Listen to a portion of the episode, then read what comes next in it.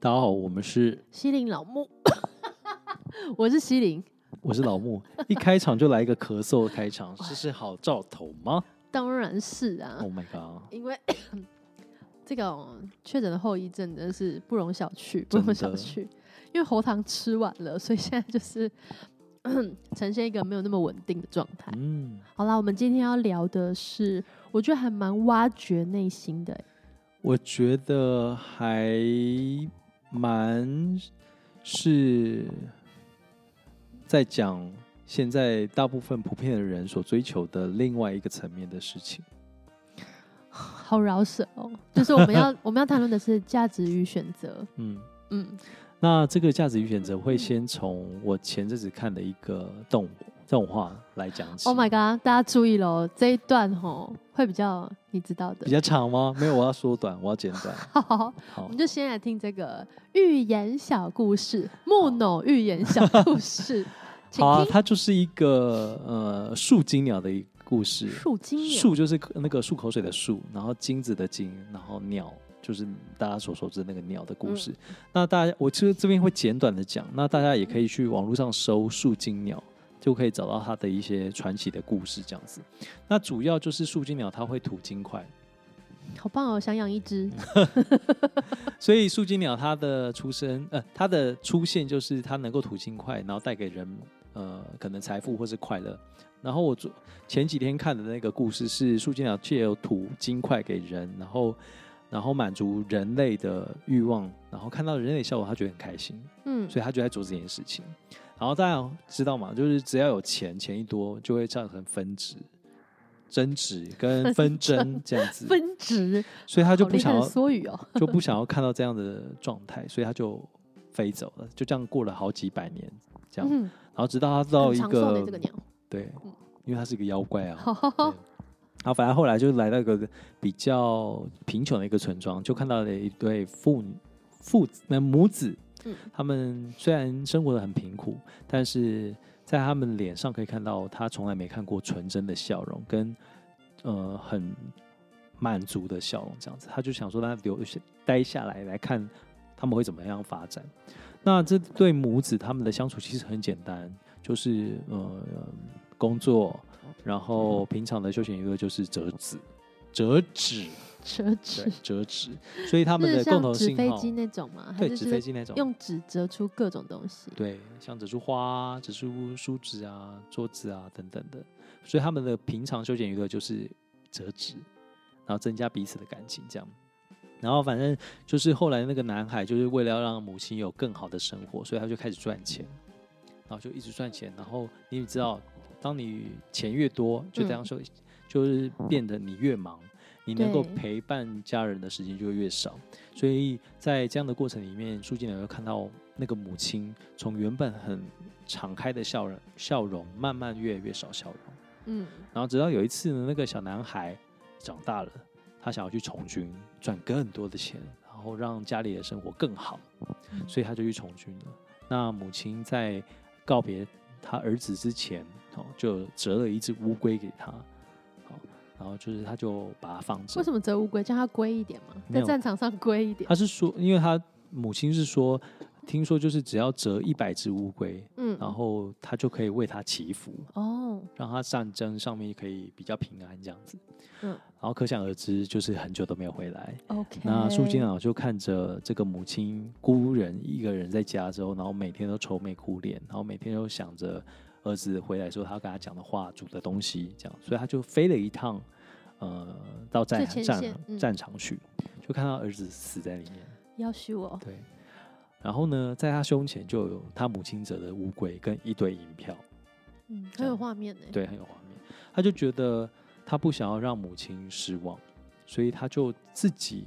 进入那个他儿子尸体里面，幻化成他的儿子回到家里陪伴母亲。那当然，在这个过程里面，他就是尽可能让母亲开心。然后，因为他知道母亲什么时候会开心，就是他们一同折纸的时候会开心，嗯，所以他就去镇上拜托了一个纸扎店的老板教他纸扎折店纸，指甲店是专门折指甲人的那个指甲对店，吗，纸扎店 OK，纸扎人的嗯纸扎店。然后呢，那个纸扎店的老板就刚刚好懂妖怪，嗯，每次他折纸，每次教他折纸，那个幻化成呃儿子的那个树精鸟就会给他金块，那哦个金块上面就会不时会有出现红光，这样子，所以那个老板就嗅到了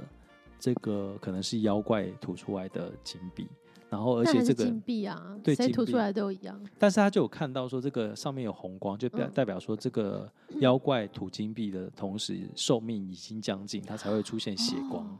这样哦所以他就一直默默的在路观察这个人。嗯，但他们就是这样子慢慢建立起情感来，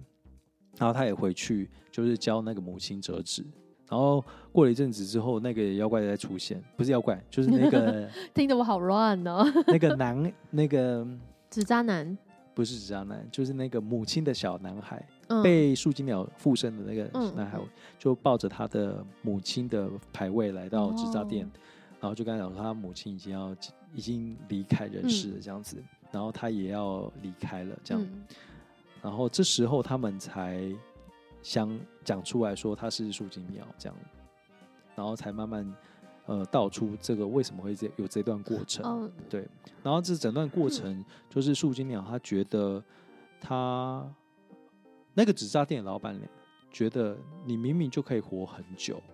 你也可以去过你想要的生活，可是你却附体在一个死人身上，这对你的腰力也好，或者对你的寿命都会有就大大很的影响伤，非常伤。啊但好是一这是树精鸟的选择，这是树精鸟的选择。树精鸟就觉得说，他觉得他看了呃那么多的人生百态，然后也活了这么久，他的一直的初衷都是想要透过自己给人快乐跟幸福。可是很他棒的一个妖怪哎，对，然后可是他却发现他吐吐的金块越多，人嗯的笑容越少。啊，然后是来到这个地方是他没有涂任何东西，可是他却是很简单的跟这个人互动，嗯就可以看见这个母亲上面的脸上有很他梦寐以求的那种笑容。嗯，他就觉得他想要留下来，所以他觉得这一切都是值得，即便他附体完之后会死去，哎，很， 你看完这个应该很有感触，对不对？非常。那你的感触是什么？就是我的感触是因为我本身是艺术工艺术工作者，然后虽然我也不是朝九晚五，但是我经常会把自己的工作跟把自己的时间排满，哦，可能去教学，可能去呃演出，嗯或是可能去写写我的接下来要做的事情，或是我即将出版的东西等等的，然后就会经常用物质来，我认为只要物质提升了，我心里就会得到满足，我的安全感就会提升。跟里面的这个原本的儿子一样，对，但我想应该是我们的这个年龄层，在打拼期的大家都是会有这样子的一个短期的选择，对，没错，对，也是有一些回乡的青年，但是大部分的大家都会在这个时期的选择，就是要提升，尽可能的最大限度提升我们的物质的。嗯提升自我，的价值。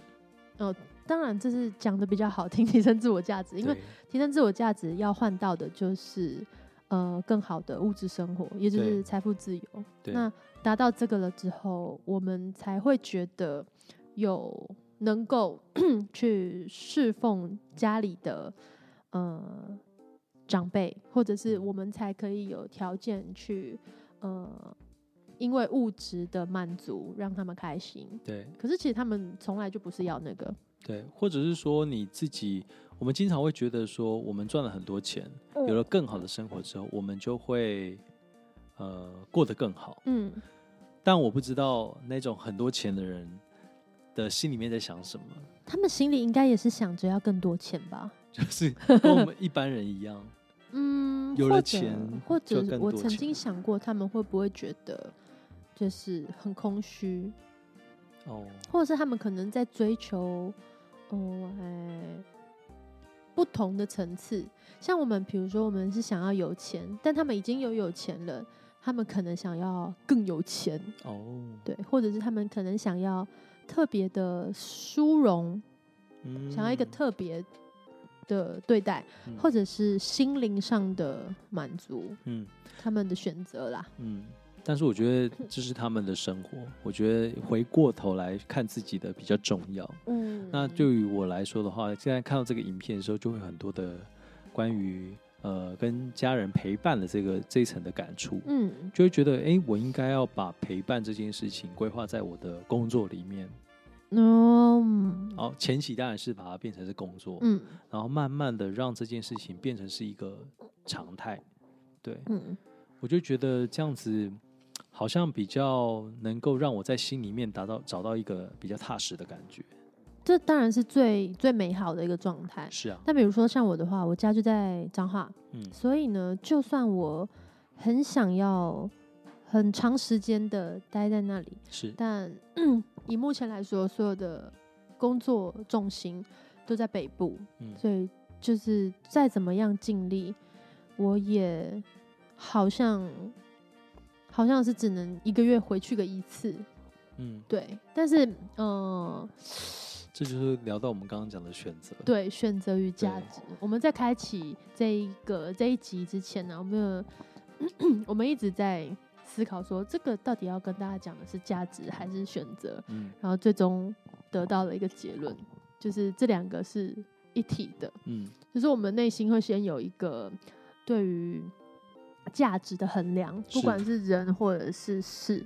但是这个衡量的这个衡量的标准，我们自己得出了之后，我们就会进一步做选择。但是通常呢，问题就出在我们衡量的过程。是对我们很常会把真正重要的东西忽略了，衡量掉 了。对对，就是或者我们在衡量的过程中，我们少了一个比较全盘面的衡量，嗯我们可能只有表面的，我们衡量我们的时间，对以及衡量这个浅层啦，对比较浅层的，但是有一个人的出现跟一个人的你现在的样子，绝对不会只是现在这个案、这个 case，或是说这个当下这个事件所造成的。嗯你的人是由很多事情组成的嘛，所以，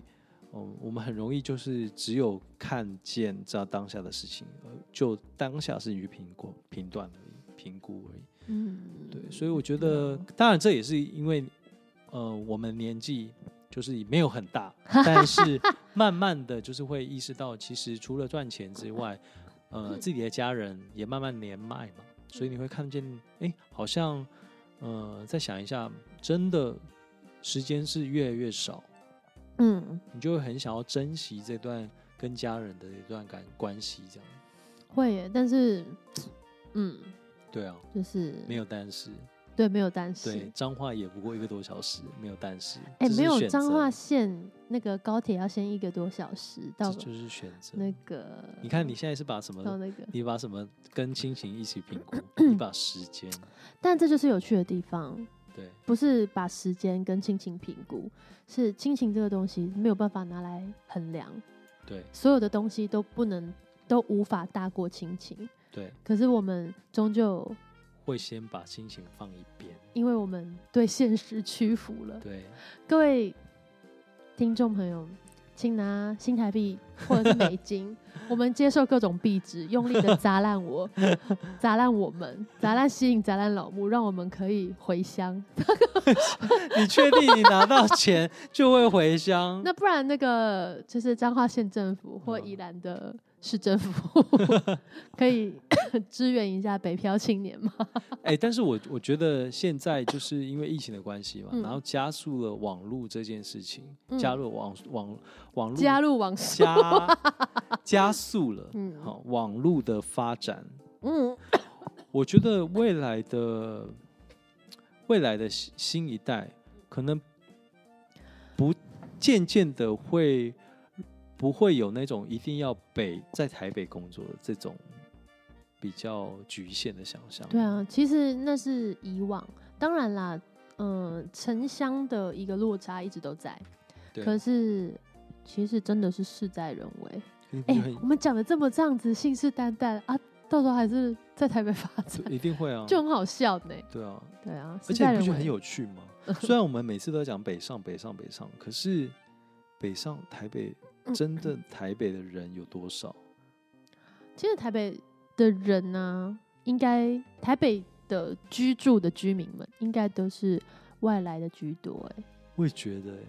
嗯，对不对？对啊，老台北们站出来，让我们知道一下。你看，光是我们在台北工作的这一个， 我们这个工作室，只有星星是台北人哎、对，对，而且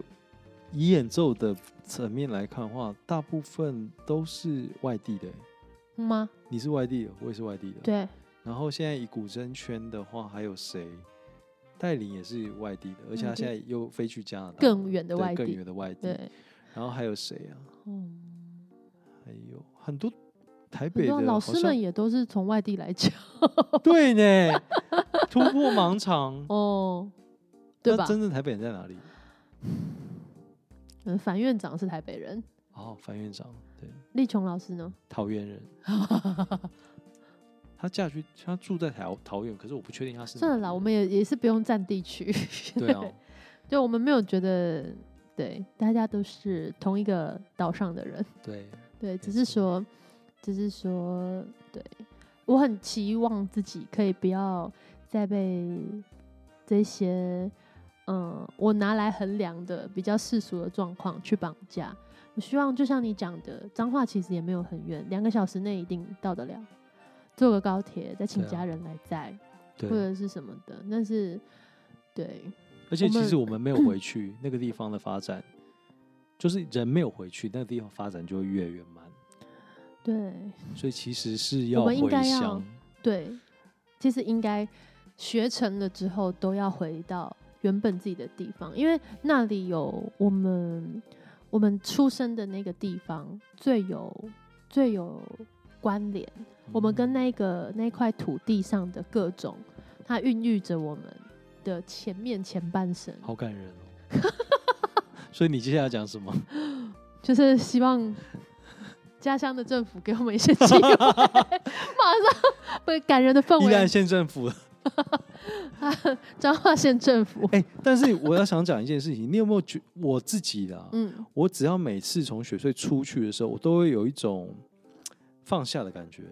我回到我一踏到彰化的领土，我就觉得舒服。你有这种感觉对不对？我会也啊而且我是我觉得它是不是一种水土的？我不懂哎、还是一个频率，就是我才会说刚刚的，就是那个土地，那个土地孕育着你，你跟那个地方就是有一个关联，那里的对人就是人亲土也亲，就算大家都说什么中部污染很严重，嗯我就是觉得那里的鹅啊特好吃， 就 因为你就是生长在，我就喜欢吃一些重金属污染的鹅啊，怎么样？好像是哎、对啊就是你会你知道那个地方的磁场，就是啊你，你是不你是踏懂到那里，你闻到那个空气，对，你就觉得啊，是舒服家，，对不对？嗯对那个味道就是家，对，没对错，就是那种感觉，对不对？真的而。且我们那里其实风蛮大的，外地人去头都会很痛，可是你们不会我，吹起来觉得好舒爽、哦， 真的啦，真的，我们那里的风不输新竹哦，真的哦，真的，一样就是你如果站在室外，如果嗯是用冬天的话，是你就是只有一直被风呼巴掌的份。听起来感觉不是很优美。不会不会，我们诚挚的邀请大家来一起感受这个彰化的风，啊嗯，彰化除了风力发霸园电的之感觉外，还霸园之外还有什么？是霸我丸，们我 骂想霸完园，骂人控肉饭啊，彰化有控肉饭很有名，彰化肉圆控肉饭，然后我们那里的话还是有艺风人荞麦风风一些流 氓，真的啦，就是一些比较有有活力的人。嗯，美女， 美女嗯全集，